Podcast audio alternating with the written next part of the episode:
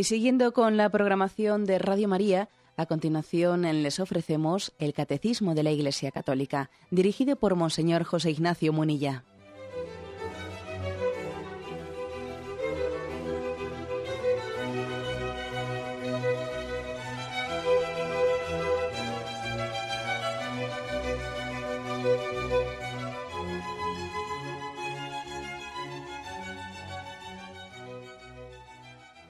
Cordial saludo a todos los oyentes de Radio María. Un día más, con la gracia del Señor, proseguimos el comentario del Catecismo de nuestra Madre la Iglesia.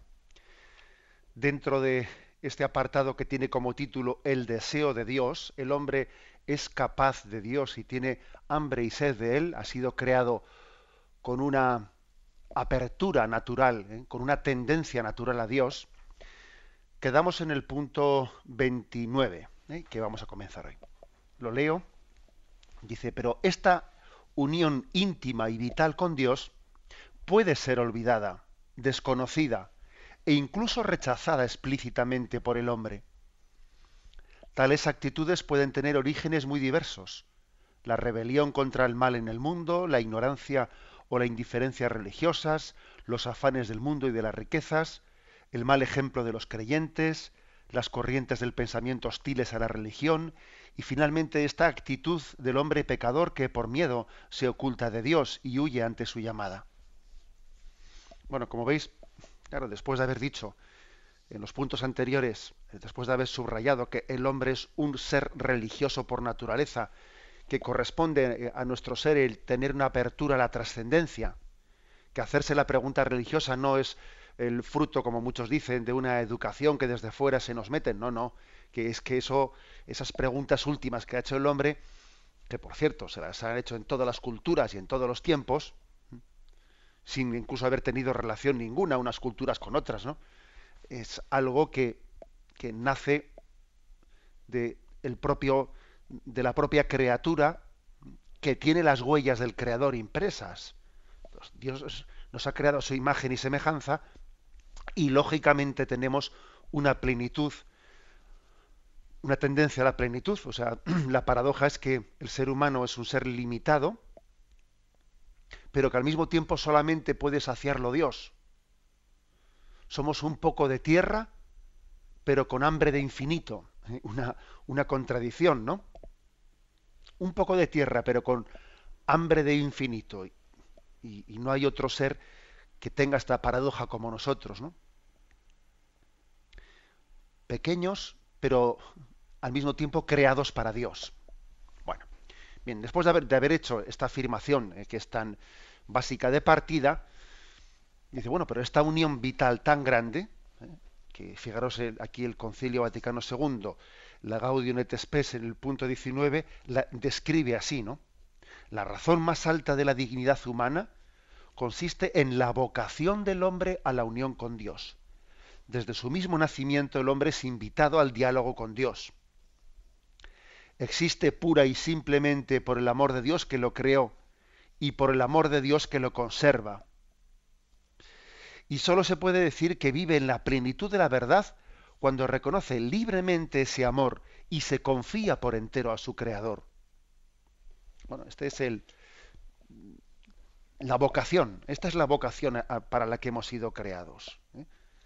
Estamos llamados por la creación, fijaros bien, desde, desde el momento en que fuimos pensados por Dios, estamos llamados a que nuestra felicidad sea la unión con Dios. Bueno, pero después de haber afirmado esto, claro, el catecismo afirma, bien, pero somos conscientes que esta unión, ¿eh? que esta vocación para la que hemos sido creados, se puede frustrar. Es decir, que de hecho, de hecho, muchos de nuestros hermanos y nosotros mismos eh, hemos vivido incoherencias, ¿no? De, bueno, pues rechazos a Dios, incluso a veces negaciones explícitas de su existencia, o vivir como si Dios no existiese, eh, etcétera, ¿no? O sea, que existe el fenómeno del, de, de ese rechazo a la vocación para la que hemos sido creados, que es la unión con Dios aquí viene a decir, a ver, dice tres tipos, ¿no?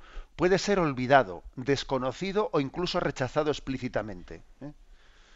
Mm, subdivide, ¿no? Este rechazo de la vocación originaria de la unión con Dios lo subdivide en tres apartados. Puede ser desconocido, por desconocimiento, por olvido o por rechazo.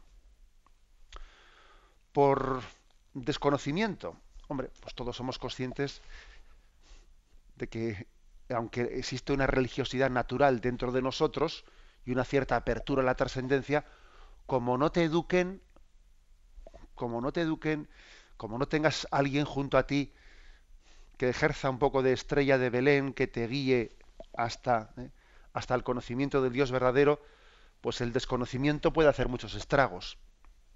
Y luego también hay que reconocer que no solo es nuestro desconocimiento, sino que también en esta sociedad hay muchas incitaciones para que te olvides de todo, porque claro, la, falta de formación eh, se combina, está combinada, pues con que esta sociedad parece que estuviese, ¿no? Parece que estuviese pensada para que no pensásemos. y valga la redundancia, ¿no? Parece que todo se ha pensado para que no pienses. ¿eh? Consume y calla y tira adelante y, bueno, y pon la televisión si te viene algún pensamiento, ¿no? Así un poco que no te preguntes por la razón de la vida. O sea, el desconocimiento, claro que muchas personas, incluso, fijaros, ¿no? La fe católica, el Concilio Vaticano II afirma que incluso puede haber desconocimientos, por supuesto que puede haberlos, inculpables. a veces uno puede tener un desconocimiento del cual es culpable porque él ha rechazado la formación, ¿eh? pero también puede haber muchos desconocimientos que sean inculpables. Es más, que nosotros tengamos la culpa de que haya mucha gente que no haya conocido a Dios, de que no haya conocido el rostro verdadero de Dios. Si no hay quien les predique, ¿cómo van a creer? dice San Pablo, ¿no? Luego, mm, un, motivo puede ser ese, sencillamente el desconocimiento.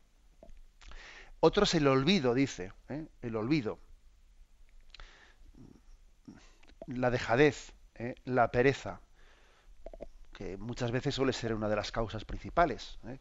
Sencillamente el alejamiento de Dios, antes que el rechazo. Yo, más de una ocasión, he solido poner el siguiente ejemplo, y es que difícilmente, bueno, hay casos para todo, ¿eh? pero bueno, difícilmente eh, se llega directamente al rechazo de Dios sin haber pasado pues por las etapas de dejadez, de olvido, etcétera.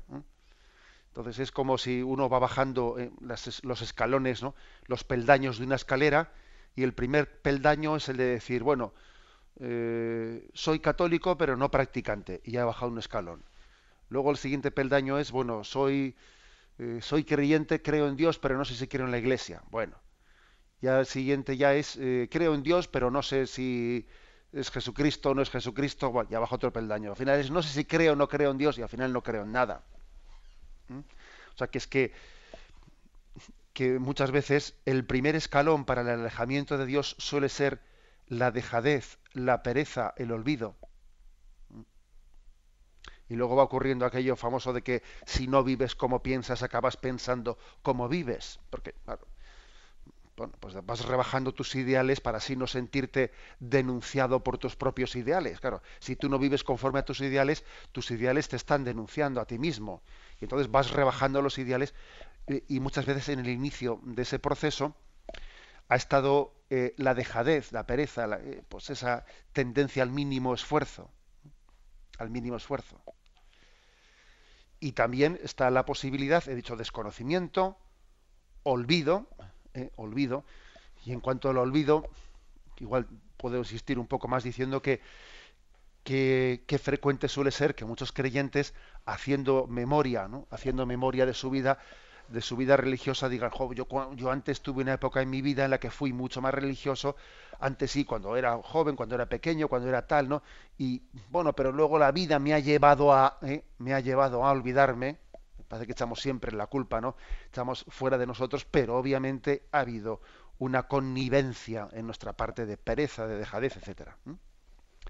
Y en tercer lugar, si el primer caso es el del desconocimiento, la ignorancia, el segundo el olvido, la dejadez, el tercero es el rechazo, ¿eh? el rechazo explícito. Rechazo explícito que, es posible que ocurra. ¿eh? Por soberbia, por orgullo, ahora lo, analizaremos un poco más, pero fijaros cómo el concilio viene a decir lo siguiente. ¿eh? Mm, et Spes, 19, párrafo segundo. La palabra ateísmo designa realidades muy diversas. Unos niegan a Dios expresamente, otros afirman que nada puede decirse acerca de Dios.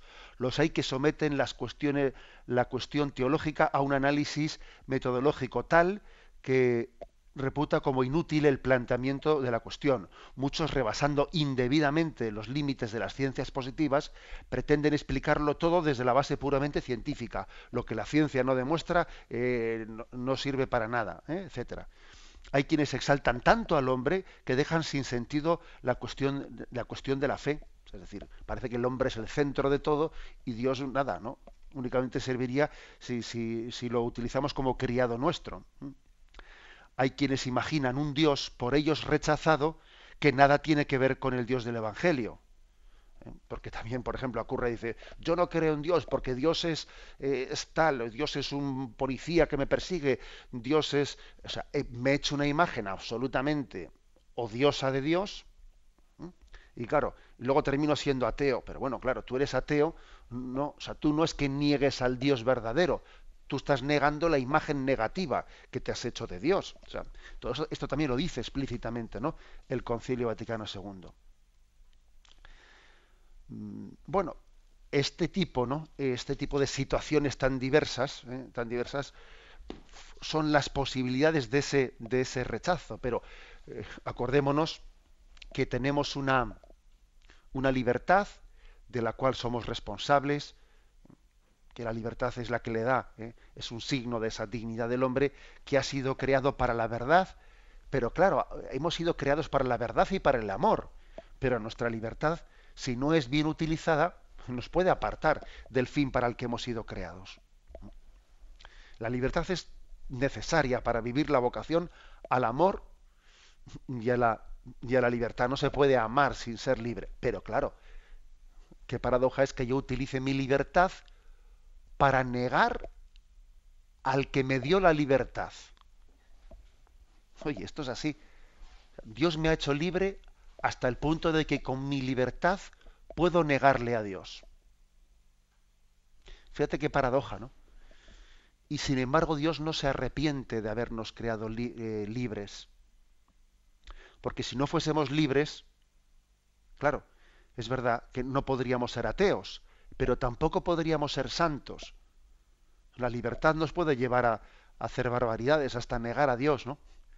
Pero la libertad nos puede, es también condición para la santidad y para un amor libre, para un amor en el que nos abrimos al amor de Dios y le, devolvemos amor con amor. Luego, Dios nos ha creado libres con todas las consecuencias, también la posibilidad del rechazo. ¿eh?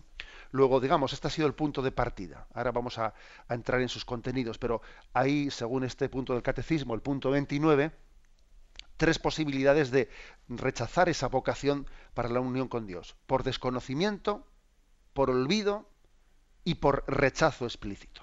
Tenemos un momento de reflexión y continuaremos en serio.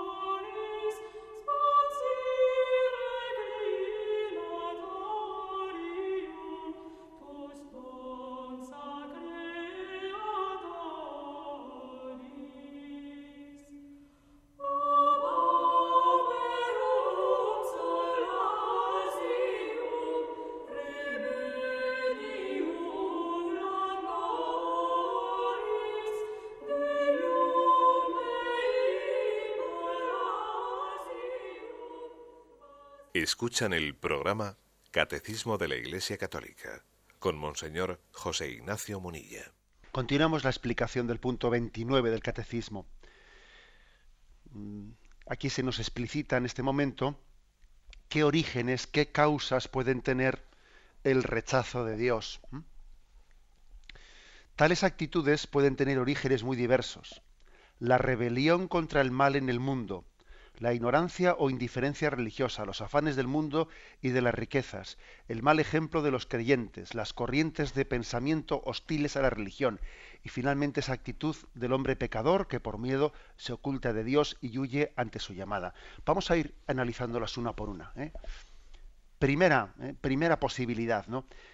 La rebelión contra el mal en el mundo. Una de las causas ¿no? de, del rechazo de Dios o del olvido de Dios ¿eh? puede ser la rebelión contra el mal en el mundo. Ciertamente la existencia del mal es un, ¿eh?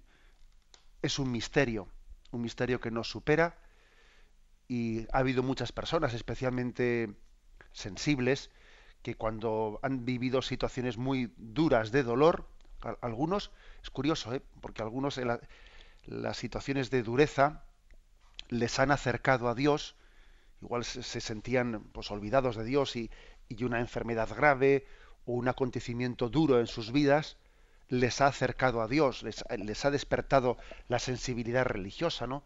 Ha sido casi como un aldabonazo para decir, pero eres consciente, te das cuenta, fíjate cómo ha fallecido tu esposo, tu esposa, o, tu padre, o no te das cuenta que esta vida es fugaz y que estás entregado a esta vida como si fuese Dios, como si fuese eterna y es totalmente pasajera y como lo importante es en el fondo prepararnos para nuestro encuentro con Dios definitivo, etcétera. A veces, pues algunas personas tienen este tipo de encaje, con perdón, ¿no? Encaje de, del dolor y del sufrimiento y de la cruz que les ha acercado a Dios. Pero otras personas, sin embargo, suelen tener otro tipo de reacción diferente. ¿eh? Pues en vez de reaccionar como, como he dicho anteriormente, pues diciendo, bueno, ¿y yo, ¿y esto por qué me toca a mí? Eh? ¿Qué mal he hecho yo? Y si Dios es bueno, ¿cómo permite las desgracias, estas desgracias en el mundo? Qué contradicción, ¿no? Que Dios diga que me ama y al mismo tiempo Él que es el Señor de la historia, que todo está en su mano. ¿eh? Si Él está, si todo está en su mano, ¿cómo Dios permite esto? etcétera. Es curioso ¿eh? que haya eh, ante los mismos males puede haber reacciones verdaderamente diametralmente opuestas. ¿Mm? Bueno, pero es así. Eh, acordaros también el libro de Job y cómo Job también tuvo una crisis, pues porque claro, al principio, cuando le venían las desgracias, pues sí que empezó a decir, eh, sí que comenzó diciendo, el Señor me lo dio, el Señor me lo quitó, bendito sea el nombre de Dios. Pero luego cuando continuaba la prueba, se rebotó, se pegó un rebote, como se dice. Bueno, eh, ¿qué, está detrás de esto? Hombre, en primer lugar que a veces también Dios nos, nos purifica, como fue el caso de Job, ¿no? Y, hay que decir que dentro de los planes de Dios, para algunas personas, pues no tenemos que escandalizarnos de que tengan momentos de rebelión. ¿eh? O sea, que tampoco hay que escandalizarse de eso, sino tener paciencia y perseverancia. Recuerdo que cuando a veces hemos hablado de, de las previsibles eh, reacciones ¿no? que suele tener alguien ante, ante una, por ejemplo, a la hora de encajar pues una noticia de que tiene una, una enfermedad eh, grave o gravísima o incluso una enfermedad terminal, cuando a alguien le dan una noticia pues de ese calibre, pues incluso hay algunos psicólogos que suelen decir que es bastante normal eh, dentro de el desarrollo de una persona de cómo la cómo acoge esa idea que pase por una serie de estadios distintos, ¿no? Entonces, en primer momento hace como si no ha recibido, o sea, ignora, pretende ignorar, ¿no? Hacer como la avestruz. En segundo momento, pues suele tener un rebote, ¿eh? un rebote muy grande, un rebote muy grande, y en, en siguiente lugar suele ser a veces el de tener un momento de bajón, ¿eh? de bajón muy considerable como una depresión, ¿no? Y quizás bueno, quizás este es el, suele ser el proceder normal en esos estadios de ir pasando etapas, ¿no? Y finalmente se pasa a una etapa de aceptación. ¿eh? Pero quiere decir que no hay que escandalizarse ¿eh? porque alguien tenga dentro de los pasos ¿no? que pasar por un momento de rebeldía cuando ha recibido pues una noticia como esa o lo que fuere, porque antes de llegar a la aceptación es frecuente, ¿no? Como le pasó a Job, etcétera, que se pase por otros momentos de rebeldía, quizás también a veces de, pues de, desesperación o de venirse abajo para luego finalmente tener una acogida y, encenderse dentro de la luz de la luz de la esperanza. Pero también yo creo que hay que, por una parte, no escandalizarse, porque es que el Señor permite también ciertas rebeliones para que luego lleguemos a la aceptación. Pero también hay que reconocer que a veces detrás de estas rebeliones contra el mal está un poco un concepto que tenemos de Dios a nuestro servicio caprichoso, ¿no? Dios está para, eh, pues, para satisfacer todas las peticiones que le hago, que le hago. Entonces, ¿cómo, cómo me ha fallado a mí? Eh? ¿Cómo, me ha, ¿Cómo me ha podido fallar? O sea, que es que a veces también nos hemos hecho una imagen, una imagen de un Dios utilitario. ¿eh? Tenemos eh, una utilización utilitarista de Dios. Y no, oye, yo, yo, Dios sabe más. ¿eh? Dios sabe más que nosotros, ¿no?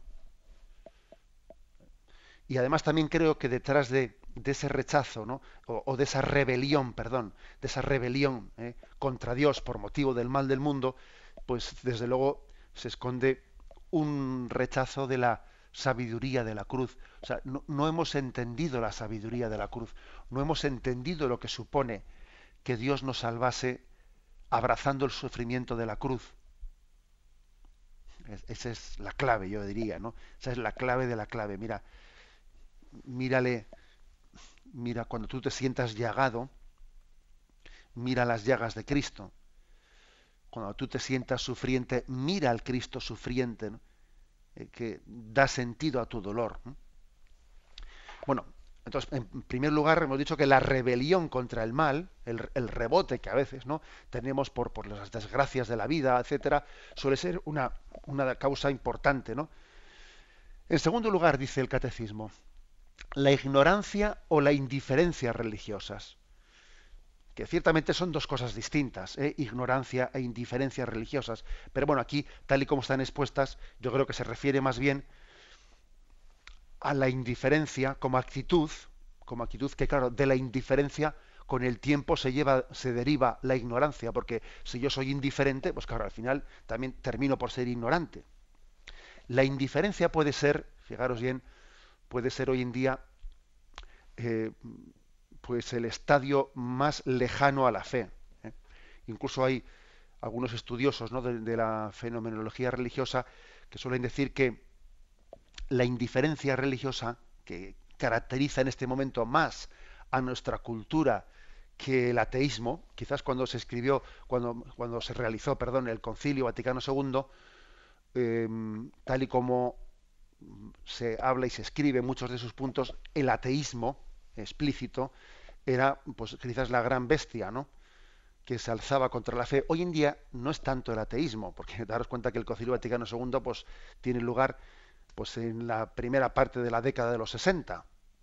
Pero en este momento es la indiferencia, sin duda alguna, la que tiene eh, pues, mucha, más, mucha más incidencia que el ateísmo.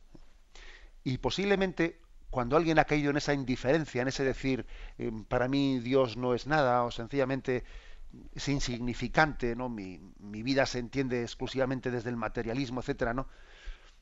O sea, Dios es algo sobreañadido, ¿no? Que no es necesario para la vida, ¿no? O sea, me, me, niego las preguntas, no, no me realizo las preguntas, no me formulo a mí mismo las preguntas sobre el sentido de la vida, sino que el pasotismo, el pasotismo acaba llenándolo todo, ¿no?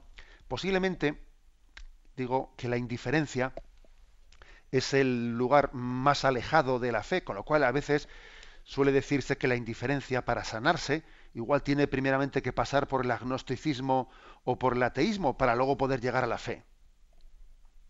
¿Eh? Es casi es peor, por lo tanto, la indiferencia que el agnosticismo o el ateísmo. Igual un indiferente para llegar a la fe, pues igual el indiferente primero igual tiene que, o sea, tendría que pasar por ser eh, ateo para luego, porque en el fondo, ¿cómo lo diría? El que es ateo por lo menos piensa. El que niega a Dios por lo menos piensa. ¿eh? es que el indiferente es que renuncia a pensar, es que ¿Tú crees en Dios? dice, yo paso. ¿eh? Yo ni quiero ni no creo, yo paso, ¿no? O sea, es como, es como si le preguntasen por un ovni. ¿eh? Bueno, seguro que tendría más curiosidad por el ovni que por, que por la existencia de Dios. O sea, que en ese sentido no pensemos que la indiferencia pues es menos grave que el ateísmo, no puede ser más grave. Conocéis la famosa eh, frase de la Madre Teresa de Calcuta, ¿no? Que el mayor mal, el mayor pecado de nuestro tiempo es la indiferencia. Mm. Es la indiferencia. Bien, siguiente, el siguiente, la siguiente causa. ¿eh? Primero ha dicho rebelión contra el mal del mundo. Segundo, la indiferencia religiosa. Tercero, los afanes de este mundo y de las riquezas. Y las riquezas. ¿eh? Y nos refiere ahí Mateo, Mateo 13, 22. Sí, Mateo 13, 22 que, dice, el que fue sembrado entre los abrojos es el que oye la palabra, pero las persecuciones del mundo y la seducción de las riquezas ahogan la palabra y queda sin fruto.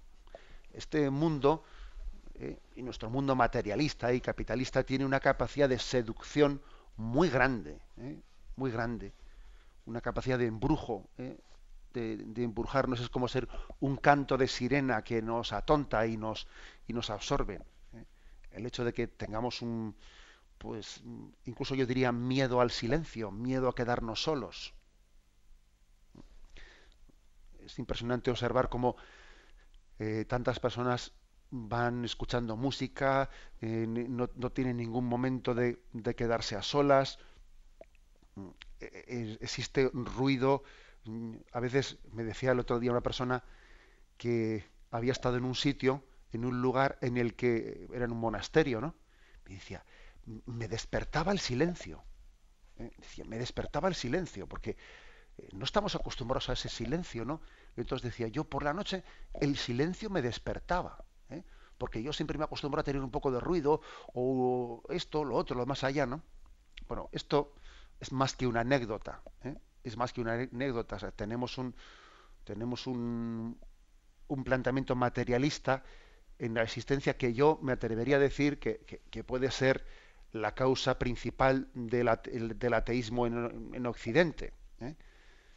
Fijaros que frente a Marx, que decía que la religión es el opio del pueblo, ¿eh?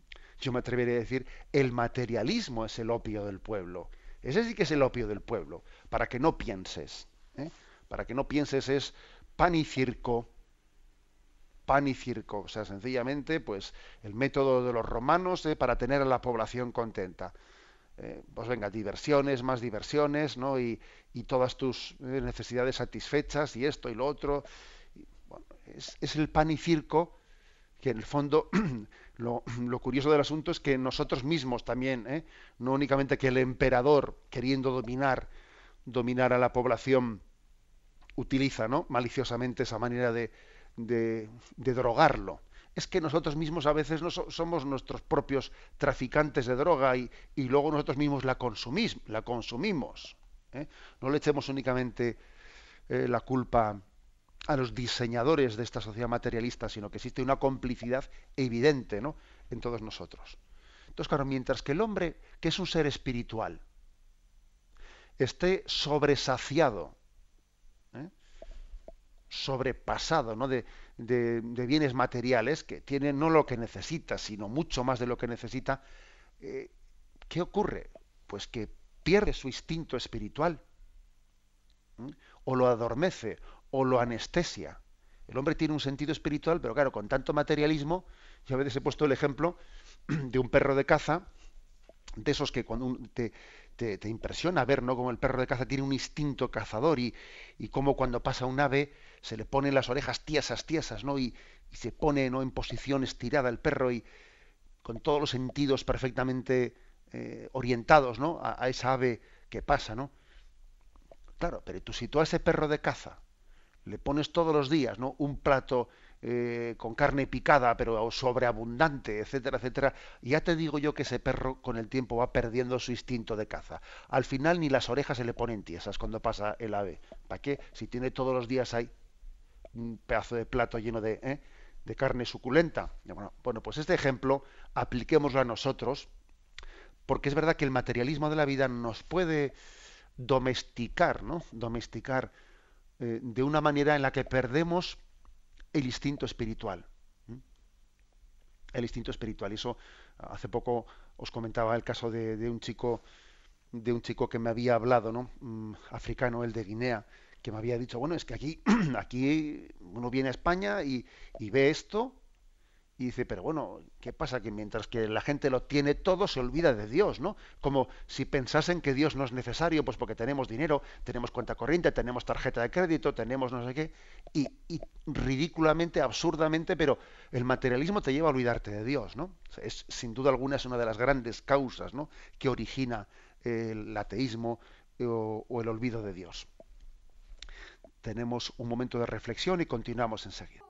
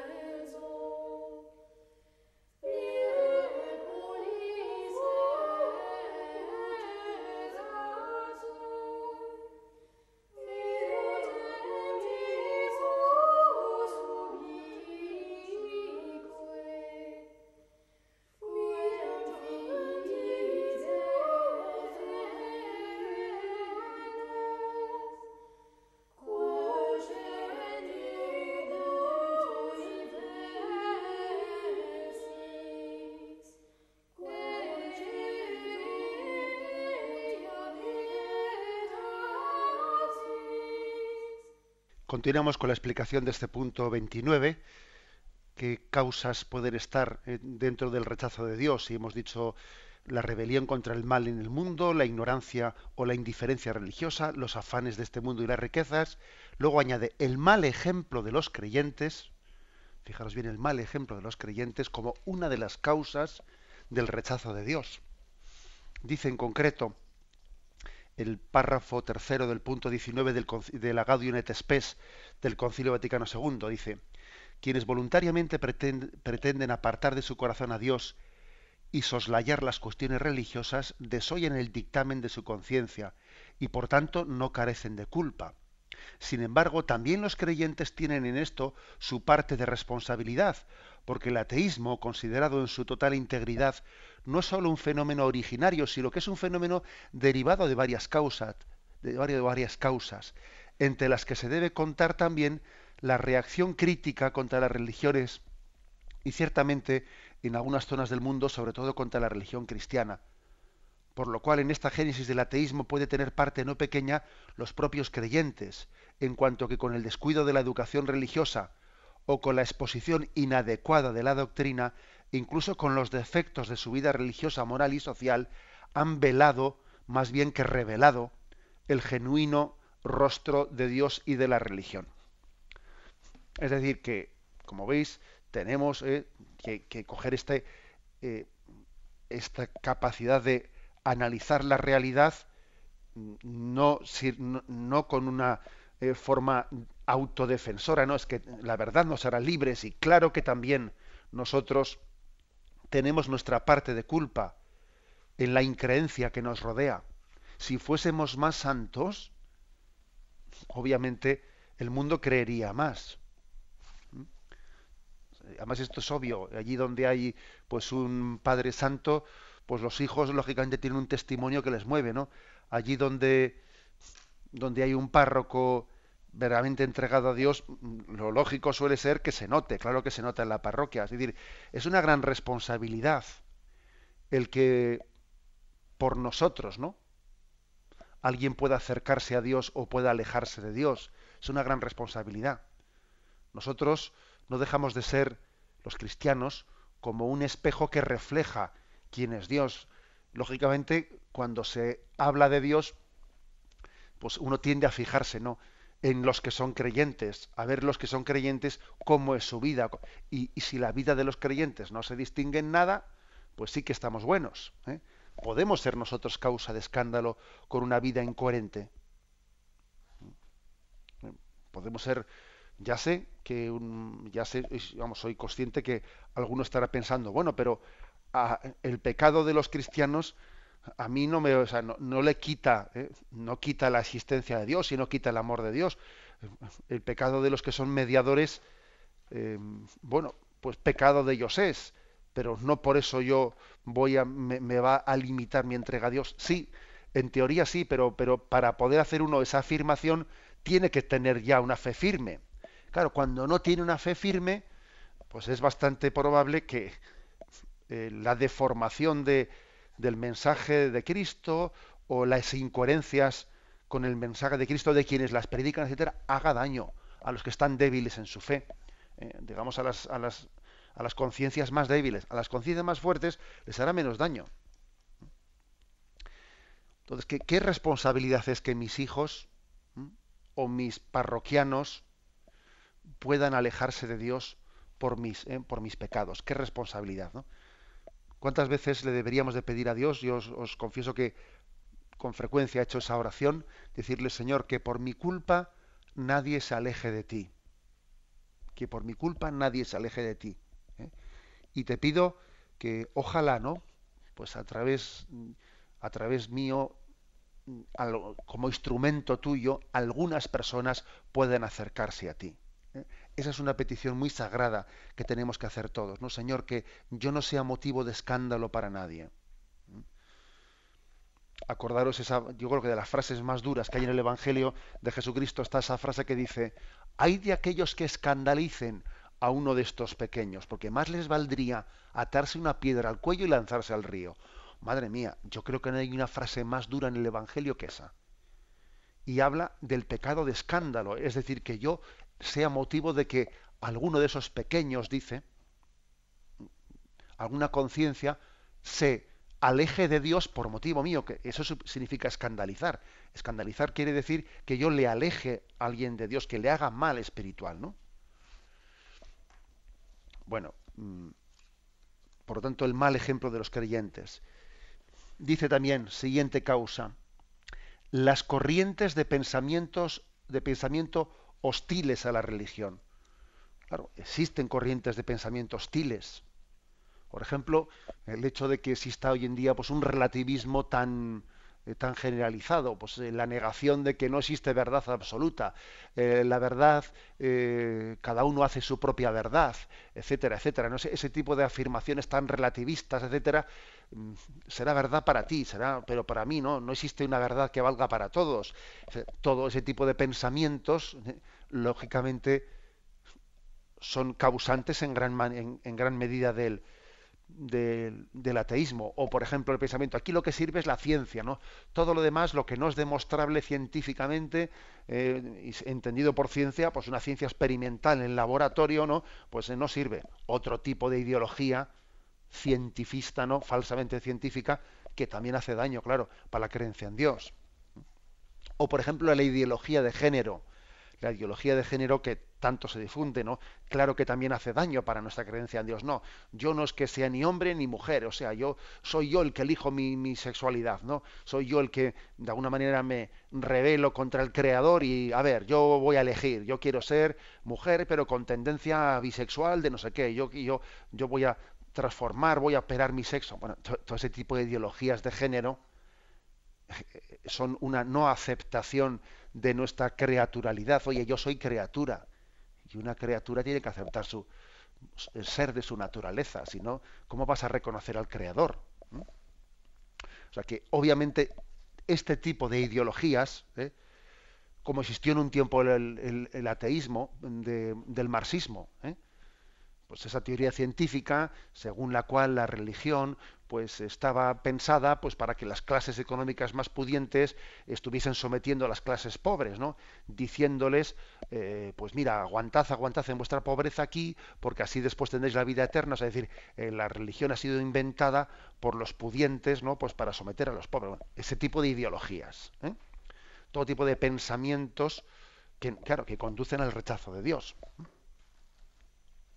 Y por último, dice, ¿no? Y finalmente, esa actitud del hombre pecador que por miedo se oculta de Dios y huye de su llamada. Y también existe, existe tal cosa. ¿eh? Existe tal cosa. Aquí nos cita el libro del Génesis, capítulo tercero, versículos del 8 al 10, ¿no?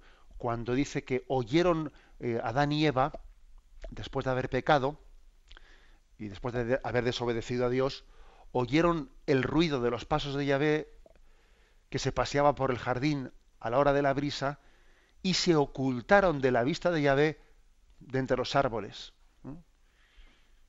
Entonces Yahvé dice, ¿dónde estás? Le dice Adán. ¿eh? Y él contestó, te oí andar por el, por el jardín, tuve miedo porque estoy desnudo y me escondí. Es decir, este, estos versículos del Génesis en los que se nos habla de que el hombre tenía como miedo de Dios, claro que son reflejo de una de las actitudes que nos, nos apartan de Dios, que es tener miedo de Dios, es no tener confianza en Él, pensar que Dios es mi enemigo, pensar que Dios viene a quitarme a mi libertad, ¿no? Y dice, quita, quita, mejor me escondo, no vaya a decirme algo que no quiero oír. ¿eh? A ver si me dice algo, a ver si me reprocha, eh, a ver si me pide una conversión que yo no estoy dispuesto a mover mi vida. el miedo a Dios, el no confiar en su bondad, el no confiar en su misericordia.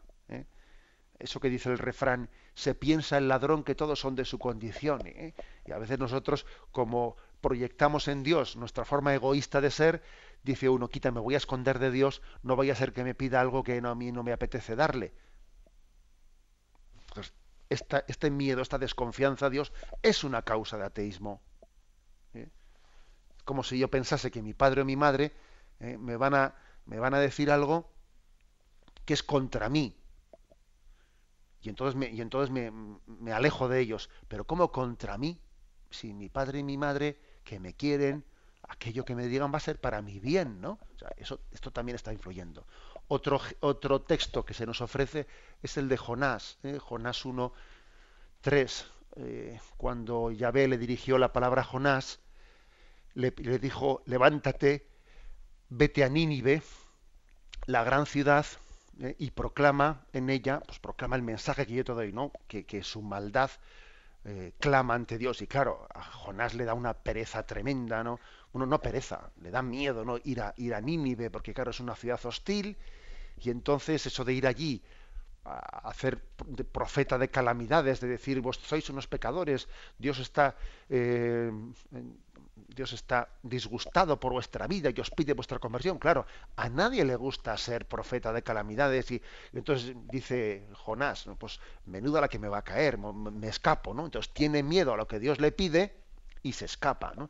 entonces se va, bajó a Jope, embarcó en un barco que salía para Tarsis, pagó su viaje y cuando se embarcó, bueno, pues cuenta el libro de Jonás que es que se desencadenó un gran viento sobre el mar, que hubo una borrasca tremenda, que el barco parecía que iba a romperse y los marineros pues pensaban, vieron una tormenta tan grande que dijeron, esto es un castigo de Dios por alguna cosa. Y, estaban ellos diciendo, ¿qué, ¿qué, ha pasado aquí? Eh, que alguien le ha enfurecido a Dios. Y entonces, entonces le vieron allí a, a, Jonás, que estaba durmiendo en plena tormenta, sospecharon de él y lo tiraron al mar, ¿no? Bueno, entonces sabemos el episodio de la ballena, etcétera. Pero es curioso o sea, es, importante saber que Jonás se había metido en ese barco huyendo de Dios, huyendo de que Dios le llamaba a predicar en Nínive. Es decir, que el miedo ¿eh? a lo que Dios nos pide, el no tener confianza en Dios, ¿no? acaba siendo una causa de rechazo de, de su llamada. Claro que es una causa de rechazo de su llamada.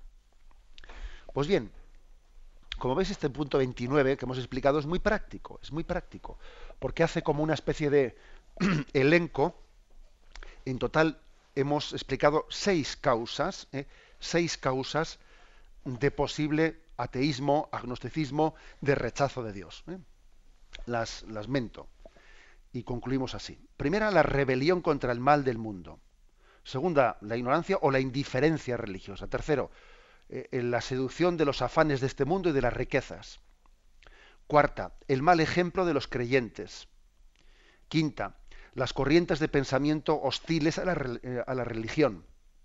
Y, secta, y sexta, pues nuestra falta de confianza o nuestro miedo ante Dios, ¿no? nuestra falta de confianza ante Él.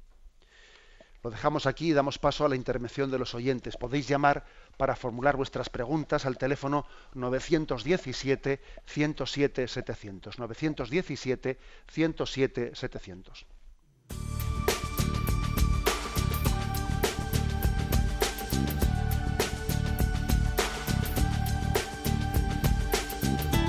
Radio María le ofrece la oportunidad de recibir en su casa sus programas favoritos.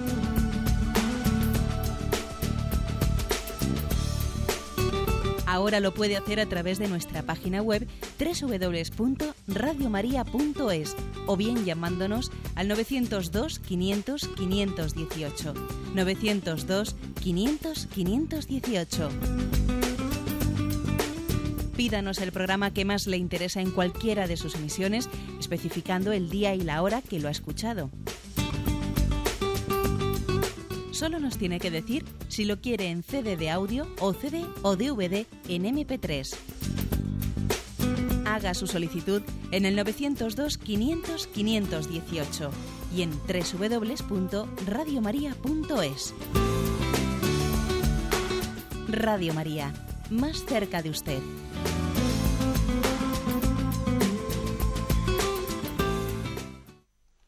Sí, buenos días. ¿Con quién hablamos? Maribel de Barcelona. Eh, yo lo que le quería... Buenos días, padre. Buenos días, adelante. Y enhorabuena por el programa. Yo le quería preguntar una pregunta que a veces me vengo haciendo y nadie me la sabe contestar, que es que yo, bueno, poquito a poco voy intentando, pues, en mi camino en la iglesia, que yo no digo que, que sea correcto, pero siempre me encuentro que cuando, digamos, mejor estabilizada estoy, viene mi marido y me dice, es que eres mala, no sé para qué comulgas tanto ni vas a misa. Y el otro día muy enfadada ya mm, me salió de, del alma, yo no sé si es un pecado, que, que, fui y le dije, ni por ti ni por Satanás dejaré de hacerlo. Pero bueno, resulta que, que, que, que ahí me para bastante y yo no sé por qué, posiblemente porque tengo mal carácter o porque tengo soberbia o alguna cosa, pero ahí estoy intentando luchar para... Ya, de acuerdo. Bueno, vamos a ver, yo le diría una palabra, vamos a ver. También es frecuente, es frecuente que cuando tenemos cerca de nosotros, pues un ser, una persona como su marido, que bueno, pues que igual no es creyente o no es tan creyente como, como la oyente que ha llamado, etcétera, ¿no? Bueno, claro que nosotros tenemos ¿eh? pues la obligación de darle un buen testimonio para que él vea que creer mm, nos hace mm, pues más entregados al matrimonio, que creer nos hace eh, estar más abiertos a la entrega al prójimo, etcétera, etcétera, ¿no? Pero también, al mismo tiempo que esto es verdad, también es verdad otra cosa, que puede ocurrir que haya una cierta malicia en una persona que es que, es, que, que bueno, que te está observando, ¿eh? te está observando y está como queriendo mm, buscar cualquier defecto en uno o incluso aunque no sea un defecto me medio invento para así yo restregártelo y, ponerme como eh, y ponerlo como excusa de que yo no soy creyente porque tú no eres perfecto. ¿eh? O sea que también yo creo que también yo he sido testigo de esto, ¿no? Que mm, es verdad que nosotros tenemos una y tenemos que pedirle al Señor que lo que dice el Evangelio, brillen vuestras buenas obras ante los demás para que viéndolas den gloria a Dios. Eso es verdad. Pero también hay que decir una cosa, que es que a veces buscamos algún defecto en el creyente para así justificarme yo de no entregarme. ¿Mm? O sea que entonces ya eh, no es, eh, uno no está abierto limpiamente al testimonio que Dios le quiere dar, sino que a ver si le pillo a este en algo, ¿eh? a ver si le pillo en algo porque eh, me contaba hace poco una persona pues que está en la oficina, eh, la gente sabe que él es creyente y entonces dice, claro, es que primero me llaman el católico, me llaman el católico porque saben que soy creyente, como si ellos no hubiesen sido bautizados, ¿sabes? ¿no? Entonces están un poco como a pillarle, ¿no? A ver si, oye tú, que esto has dejado, esto has dejado aquí sin recoger, tú no eres católico. Entonces, entonces dice uno, claro, también existe ese tipo de actitudes cualquier caso hay que tener paciencia. ¿eh? Cuando uno ve que, junto así, pues está hay una especie de juicio hipercrítico que detrás de ello este, se está escondiendo una actitud autodefensiva, autodefensiva de quien no se abre limpiamente, ¿no? Bueno, damos paso a un siguiente oyente. Buenos días. Hola, buenos días, señor. sí, adelante, le escuchamos. Vamos a ver, eh, le comento, yo tengo un montón de hijos en edad adolescente y todos los días a la hora de comer pues hablamos de estos temas. Y el pequeño tiene 12 años, pues es muy callado, pero cuando pregunta, pues pregunta cosas importantes. Aparentemente no lo es, pero luego sí lo es. Yo le traslado una pregunta que nos hace con, con nuestras palabras, ¿no? Yo le explico, pues, la libertad que es sagrada, que Dios, pues la libertad del ser humano es sagrada, como lo fue para los ángeles, etcétera. Entonces él me pregunta, dice, bueno, entonces ¿para qué rezamos por los demás? Porque si la libertad es sagrada, Dios no puede influir en, en los demás, y si puede influir, entonces ¿para qué se ha crucificado? Claro, uno sale como puede esa pregunta, ¿no? Pero sí que me gustaría, pues, pues que Monseñor, pues que, que me aclarara un poco este tema. De acuerdo. Vamos a ver, es que precisamente, claro, precisamente él, tiene detrás de esa pregunta, tiene en el fondo una, una concepción, mm, digamos, antagónica de lo que es o libertad o gracia, ¿no? ¿Eh? O libertad o gracia. Es decir, o soy yo el que elijo, elijo ¿eh? entre el bien y el mal, ¿eh? o es Dios el que me dirige.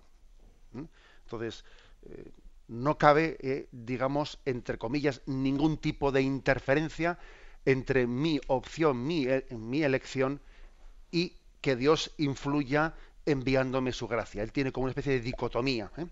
pero la realidad no es así.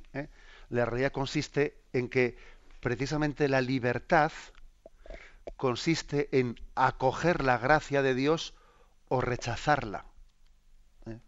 Sea, el hombre es libre abriéndose a la gracia de Dios, a su ayuda, a su amor, o también, o también eh, rechazándolo. Y incluso hay que decir que pedimos, claro, pedimos también la gracia de Dios para que se derriben los obstáculos que nos llevan a utilizar mal la libertad, como son el orgullo, eh, como son una determinada obcecación, como pueden ser la pereza, como pueden ser no. Es decir, que existen, mm, existen también obstáculos para que se utilice mal la libertad. Pero digamos que, claro, si, si es lógico que el chaval eh, eh, pueda tener esa especie de concepción, pues, digamos, dualista, ¿no? O somos libres, y, para ser libres Dios no tiene que intervenir nada en esta vida, o si Dios interviene, entonces no somos libres ya. Pero ese dualismo no es así. El caso es que Dios interviene de continuo en nosotros, está continuamente llamándonos a nuestro corazón pero al mismo tiempo lo hace de forma que no anula al hombre, no le anula, sino que pide su consentimiento, pide su cooperación, como lo hizo con la Virgen María. Eh, nosotros eh, tendemos a, no comprender la forma tan delicada y respetuosa con nuestra libertad con la que Dios actúa en nosotros. Dios no únicamente no anula nuestra libertad cuando actúa, sino que posibilita que seamos libres. Dios es el garante de nuestra libertad, Dios es el garante de nuestra dignidad. Sin Él nosotros no seríamos libres. Bueno, en, todo caso, como dice que tiene muchos hijos adolescentes, vamos a rezar por usted porque suelen decirse que la edad de la adolescencia no, pues es la más complicada y le encomendamos en esa gran tarea de educación. Damos paso a un siguiente oyente. Buenos días. Sí, hola, buenos días. Buenos días, le escuchamos. Soy Enrique de Murcia. Adelante. Y bueno, tengo que decir en principio que gracias a Radio María y sobre todo a su programa y al programa de las 4 a las 5 es algo divino. Bueno, la pregunta.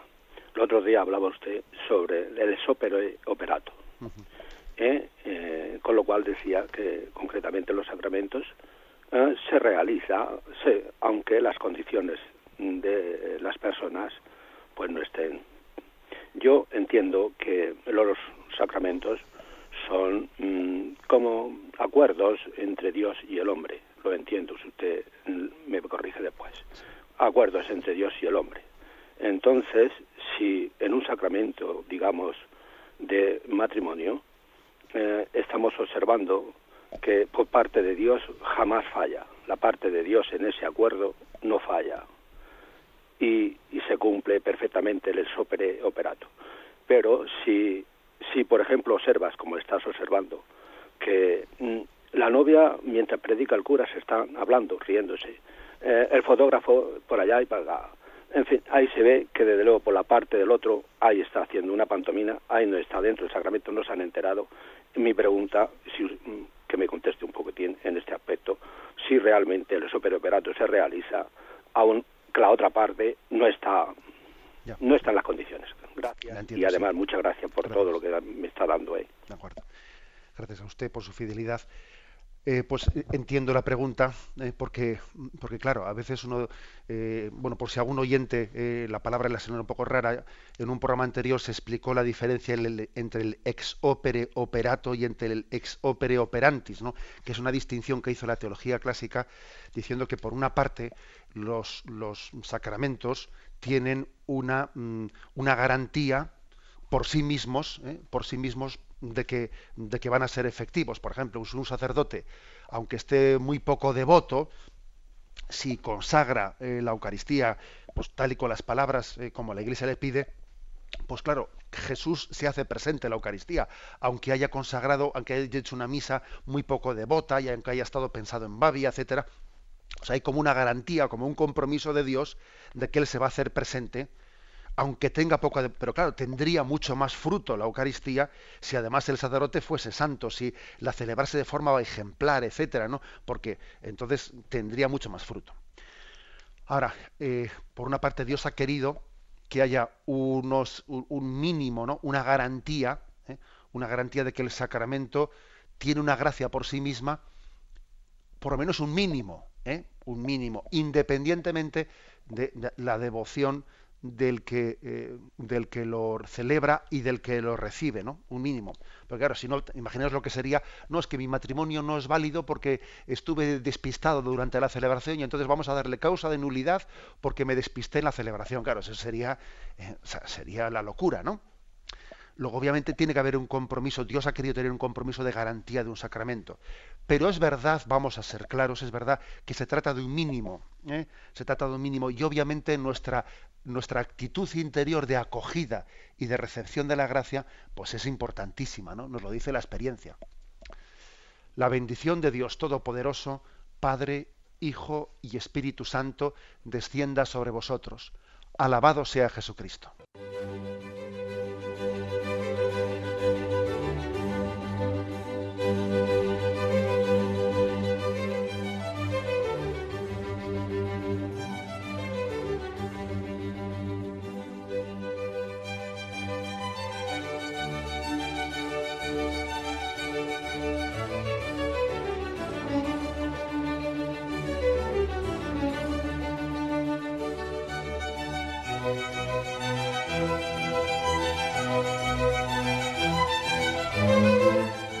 Han podido escuchar en Radio María el Catecismo de la Iglesia Católica, dirigido por Monseñor José Ignacio Munilla.